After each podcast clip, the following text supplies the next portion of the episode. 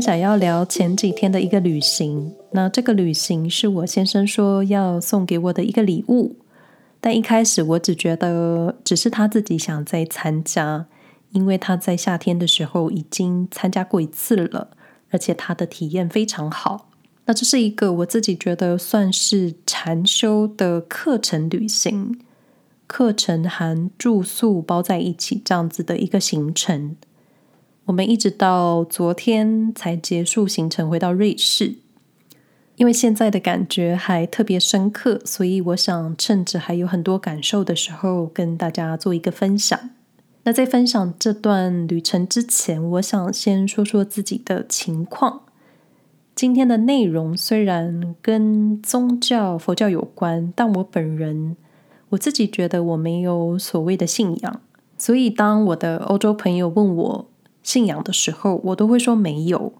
那想当然，他们很多都蛮意外的，因为多数的欧洲人都会受洗成为基督徒或是天主教徒，至少我身边的朋友是这样子。所以当他们听到在台湾，你可以选择自己想要的信仰的时候，我感觉他们是很意外的。那我自己真的并没有觉得我属于什么宗教，我也不会因为朋友的信仰而跟他们有什么设下距离的，因为我自己是这么觉得：只要你相信的神、相信的人是引导你做好的事情、成为善良的人，那其实你是什么信仰？我自己都没有意见，又或者我本身就是一个我不太去管别人在干嘛的人，或应该说，或应该说我不是这么在意别人在想什么，或是他们想做什么，因为我觉得每个人都是自由的，只要你的自由不去干扰到其他人，不去危害其他人的生命安全，就其实我都不觉得有什么需要去给别人意见的。或是去在意别人的各种行为，那听起来好像有一点自我。就我觉得我自己应该就是我先管好我自己的那种人吧。那我们参加的课程是在德国科隆附近小镇上的一个建筑物里面。那可以说可以说是越南籍一行禅师创办的梅村 Plum Village 其中一个非营利组织。可以说是分支吧。那这个这个机构的名字叫做 European Institute of Applied Buddhism。我觉得中文可以翻译成欧洲应用佛教学院，因为好像没有中文名字。但说真的，我对各种宗教我只知道一些很基本的概念，就是基本的各宗教的神，耶稣基督、圣母玛利亚这种。或是亚洲的各种菩萨、各种佛，这种存在很久很久的神，或是精神领袖。然后现代社会的传教传道士，我其实都不太认识。那一行禅师是我在他过世之后我才知道的这么一个人，听起来很不礼貌，但这是事实，因为我也不想假装说我知道他是谁。那我看的维基百科上的资料。一行禅师是越南籍，他是国际现代著名的佛教禅宗僧侣、作家、诗人、学者，还有和平主义者，也是入世佛教的主要提倡者。那在越战期间，他被迫流亡海外，长居在法国南部多尔多涅省泰纳克的梅村正念修习中心，也就是前面提到的 Plum Village。我们都叫他梅村。那一直到二零零五年，他才首度获准回越南参访。所以，我们对于在欧洲佛教应用学院上课的佛法老师，对他们所用的称呼都是越南语发音的。那这个学院在德国科隆附近一个小镇上，在一个有着大花园草地的建筑里。这栋建筑非常特别。这里需要先跟大家解释一下这个建筑的历史。这栋建筑在一八九八年建立的，是一座疗养院，专门收精神疾病的患者，所以里面有很多空间、房间的设置，也可能因为是疗养院，所以每个房间都很小，设备都很简单，我们就住在这里，或者说参加课程的学员都住在这。那接着，在一九三八年纳粹时期，德意志劳工阵线买下了这栋建筑，他们准备打造成属于大德意志帝国的度假酒店，或说饭店吧。那这里我要解释一下，德意志劳工阵线里面有一个负责办活动的单位，叫做 Kauf durch Freude，中文我觉得可以翻译成“喜悦来自力量”。我觉得不难想象，因为纳粹时期的民族主义，那种德意志帝国最伟大、最优秀的理念，那些展现力量或是或是表现自己很强的画面或是文字，其实都可以在当时的组织里面可以发现。那这个 k a f d o Freude 是德国纳粹时期的休闲活动组织。他们建设，或是他们建设各种度假村，或是或是你说到处盖饭店，是用来刺激旅游跟服务德国中产阶级的休闲活动。那当然，最主要是用来宣传民粹主义的一种形式。所以很多时候，他们也是借着办活动来监督彼此，然后传播民族伟大的这种理念。那他们买下建筑之后，开始要赶人。那前面提到里面专收精神病患，那拥有精神疾病对于纳粹来说就是一种不优秀的基因，所以当时里面大约有七百多名的病患是被送去安乐死的。安乐听起来很好听，但其实就是送进毒气室，或是让他们活活冻死，然后不然就是做一些人体实验。那些我们可能都在历史课本上读过的残酷行为，那这段历史真实的存在。但所谓的七百人，我我在想是不是大概的数字，因为详细的内容我还没有时间阅读。但在这栋建筑里面的一楼有一个长期的展览，是是大家用手缝的布面布料爱心，然后那里挂着超过上千颗的爱心。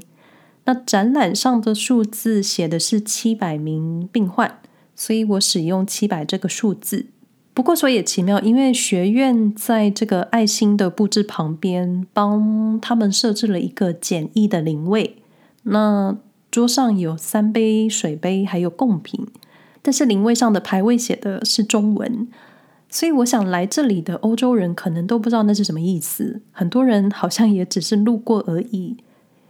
我说的奇妙是用佛教仪式来祭拜或是祈福，对我来说，在欧洲有一种错置的感觉，但但有何不可呢？因为这里这里的师傅或说僧侣，他们每一周都会帮这些罹难者做一个祭拜的仪式，我们正好也在这一次参加了，然后。然后我就觉得我自己是不是一个心很窄的人？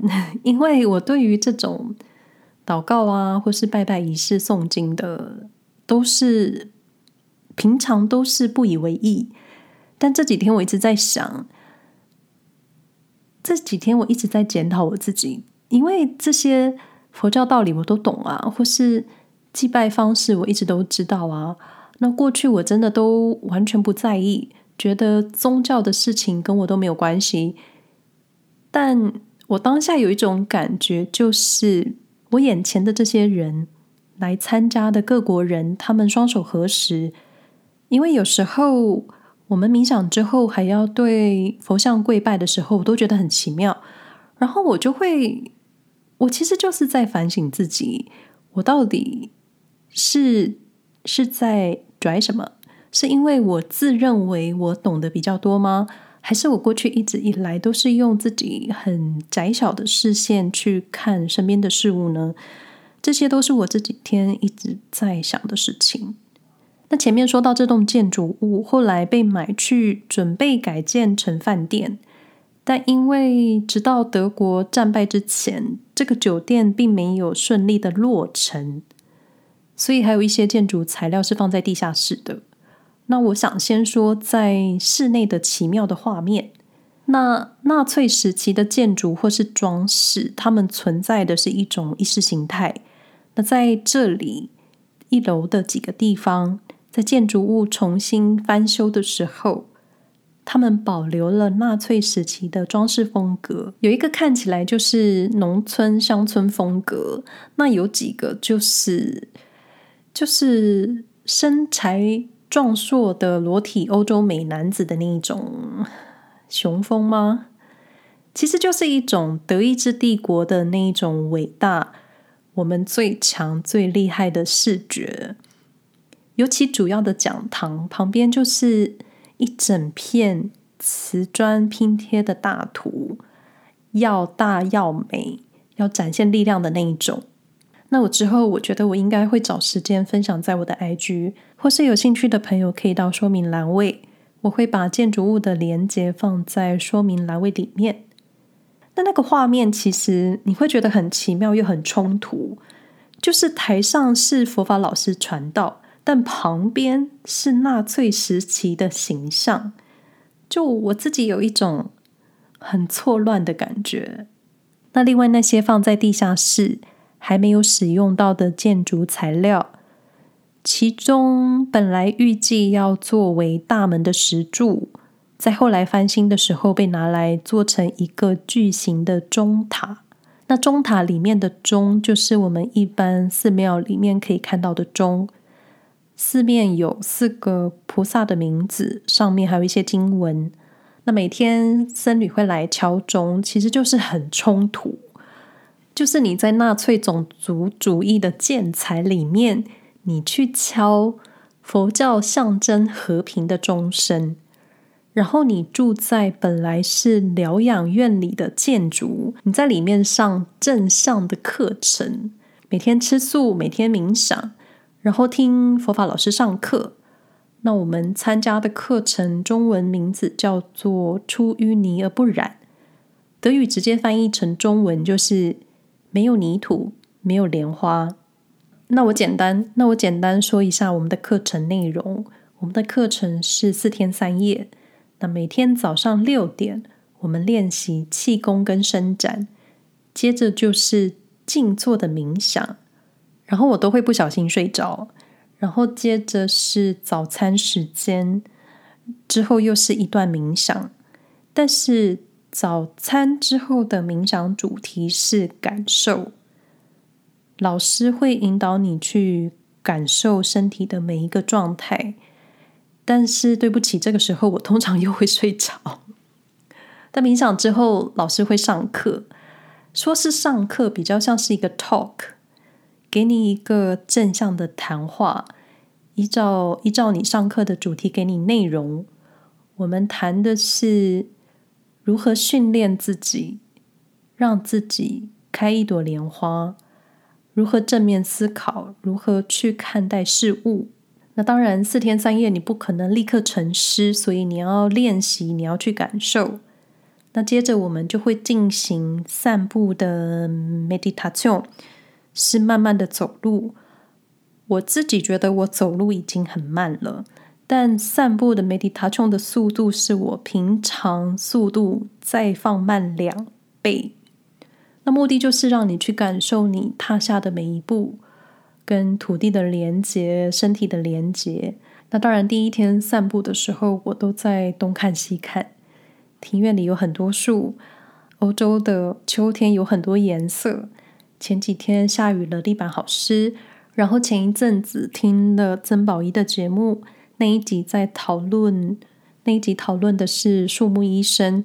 我开始看树，觉得每一棵树都非常美，然后每一棵树都活得比我们还久。然后又想到，我们这么渺小，那我们到底在追求什么？但其实都没有答案，因为每个人都有自己想要的东西，没有好坏。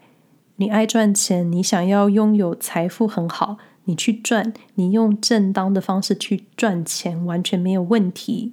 又或者你想要平静简单的生活，很好，安安静静、干干净净、平平静静的过日子也很好，完全没有问题。但很多时候我们都不知道自己要什么，我自己也不知道我自己要什么。可是，可是在当下，一直到现在录音，我还是有一种很平静，好像变得有一点慢的感觉。那我过去看到什么好笑、荒谬的事情，或是我觉得欧洲设计很奇怪的东西、产品图像，我都会立刻拍照上传 IG 动态。那当然，虽然现在内心还是会产生一种好荒谬的感觉，但是那个反应变得好小。那我就在想，那之后 Podcast 我说话的方式，或是我整理内容的方式，会不会有不一样？好像好像我自己改变了什么，但我希望是变好的。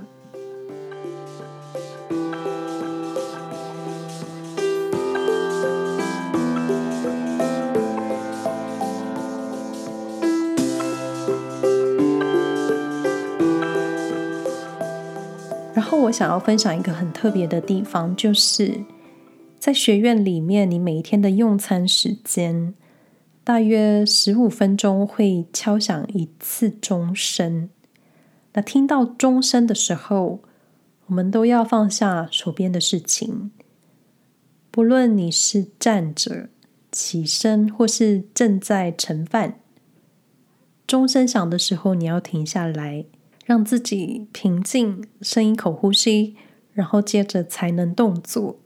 然后吃饭时间的四十分钟吧，你吃完饭了，但你不能起身，因为在这里吃饭也是一种训练，一种 meditation。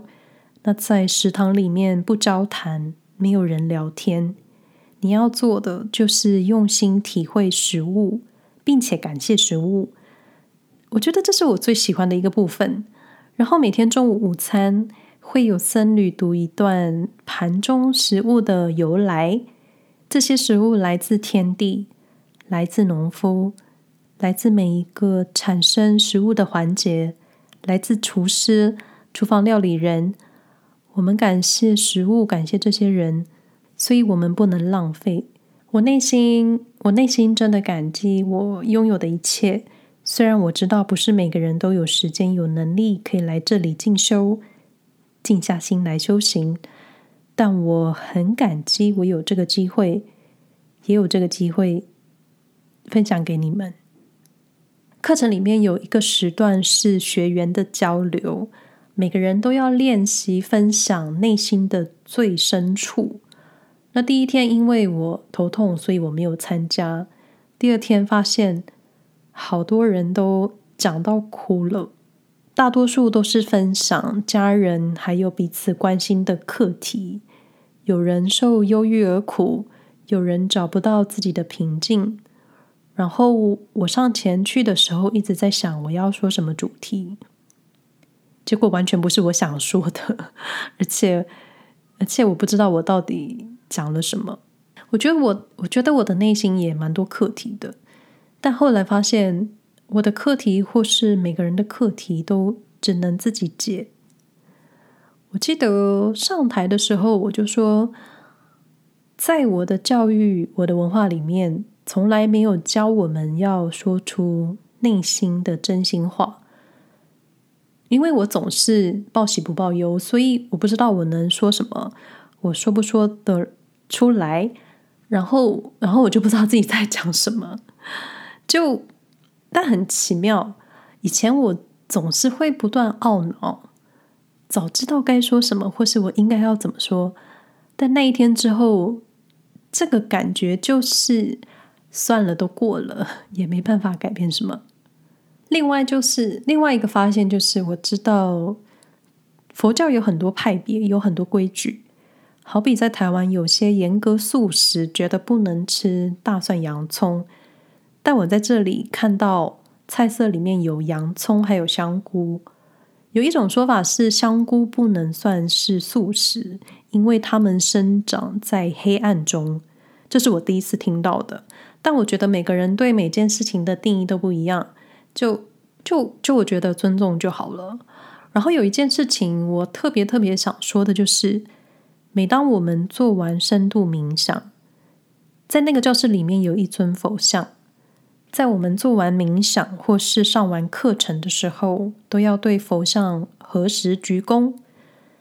那这时候佛法老师会说，这尊佛像只是一个象征，它象征各种宗教的各种神。耶稣基督、穆斯林，或是老子、庄子、孔夫子那些传道授教的领袖。说完之后，我们就会对佛像合十鞠躬。接着，我们面对自然，感谢自然，再一次合十的鞠躬。我真的，我真的特别喜欢这样子的全面包容，因为就我自己的观念里面。很多宗教都只是强调自己的信仰是唯一的真神，但是这里的想法虽然还是以佛教出发，但是以佛代表宗教的象征，虽然还是佛啦，但是我觉得我自己的感受是一种全面的包容，大家都一样，每个神如果对你是好的，你做的是好事，其实任何信仰都没有问题。然后每次想到这里，我的胸口就会就会一股热热，感觉很满，就会觉得我自己也想要成为一个更多包容的人。然后我希望这样的感觉可以维持下去。那最后，如果各位朋友对这个学院机构有兴趣的话呢，我会把链接放在说明栏位。我参加的课程很简单。各种冥想，还有正向的课程，也有一起整理环境、打扫的课程。每一个动作，每一个步伐，都是一个 meditation。然后就是，我一开始以为我的手机收不到网路，所以前面两天都没有看新闻，没有讯息。我觉得很好，因为有时候就是当你知道太多事情，反而会让自己烦躁。但有很多时候，就是你知道太多，跟你。跟你没有关系，那些不是很重要的事情。那后来发现，就算不知道那些事情，我一样活着，而且活得好像比较好。就就留意对自己有帮助的各种小事，好好的成为一个人类吧。